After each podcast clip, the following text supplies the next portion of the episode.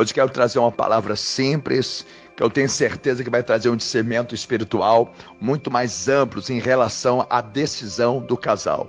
O poder da decisão de um relacionamento. A voz do homem e a voz da mulher. Amós 3, no versículo 3 diz assim: Como andarão dois juntos se não tiverem de acordo? Há uma ordem de governo, uma ordem de autoridade estabelecida por Deus no lar. O marido é chamado de quê? O cabeça. É só nós observarmos em Efésios, no capítulo 5, no versículo 2 ao versículo 24. Mas se o homem não for cabeça, ele pode agir como um cabeçudo. Nunca esqueçam disso. Porque a Bíblia diz: Maridos, amai a vossa mulher, como também Cristo amou a igreja e a si mesmo se entregou por ela. Afinal, o que é amar? Amar a vossa mulher, amar a vossa esposa, é amar também significa ouvi-la? Ou será que não estamos prestando atenção em Gênesis 2, versículo 18, que a mulher é uma cooperadora do lar? Ouvir também é amar. Deus dá ouvido a Sara e alerta Abraão a fazer o mesmo.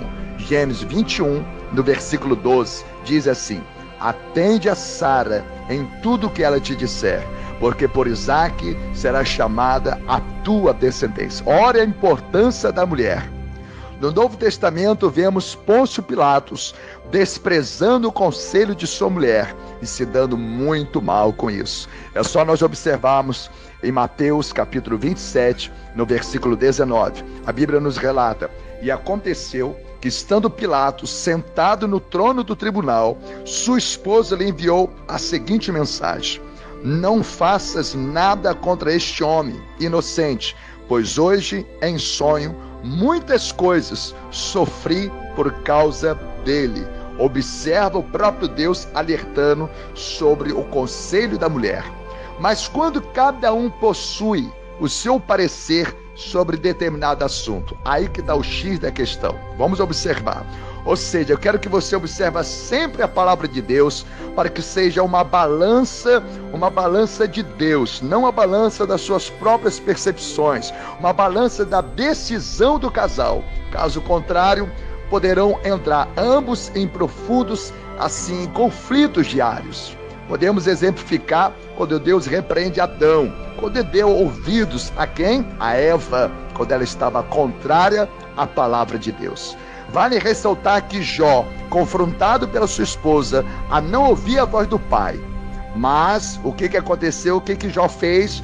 Ele, nesse contexto, ele se posicionou em filtrar as suas palavras, mas ele lutou em favor da sua família e toda a sua família foi restaurada. Então é importante então o homem sendo cabeça, ele ouvir a sua esposa como cooperadora do lar, mas também saber filtrar biblicamente para que as decisões sejam sábias do casal. E assim vai haver a voz do homem e a voz da mulher sendo colocado numa balança dentro da palavra de Deus e o discernimento espiritual, um discernimento que vai trazer o equilíbrio para a família. Que Jesus abençoa e que essas palavras venham trazer o maior equilíbrio nesses últimos tempos. Fica na paz de Cristo e que Deus abençoe a todos.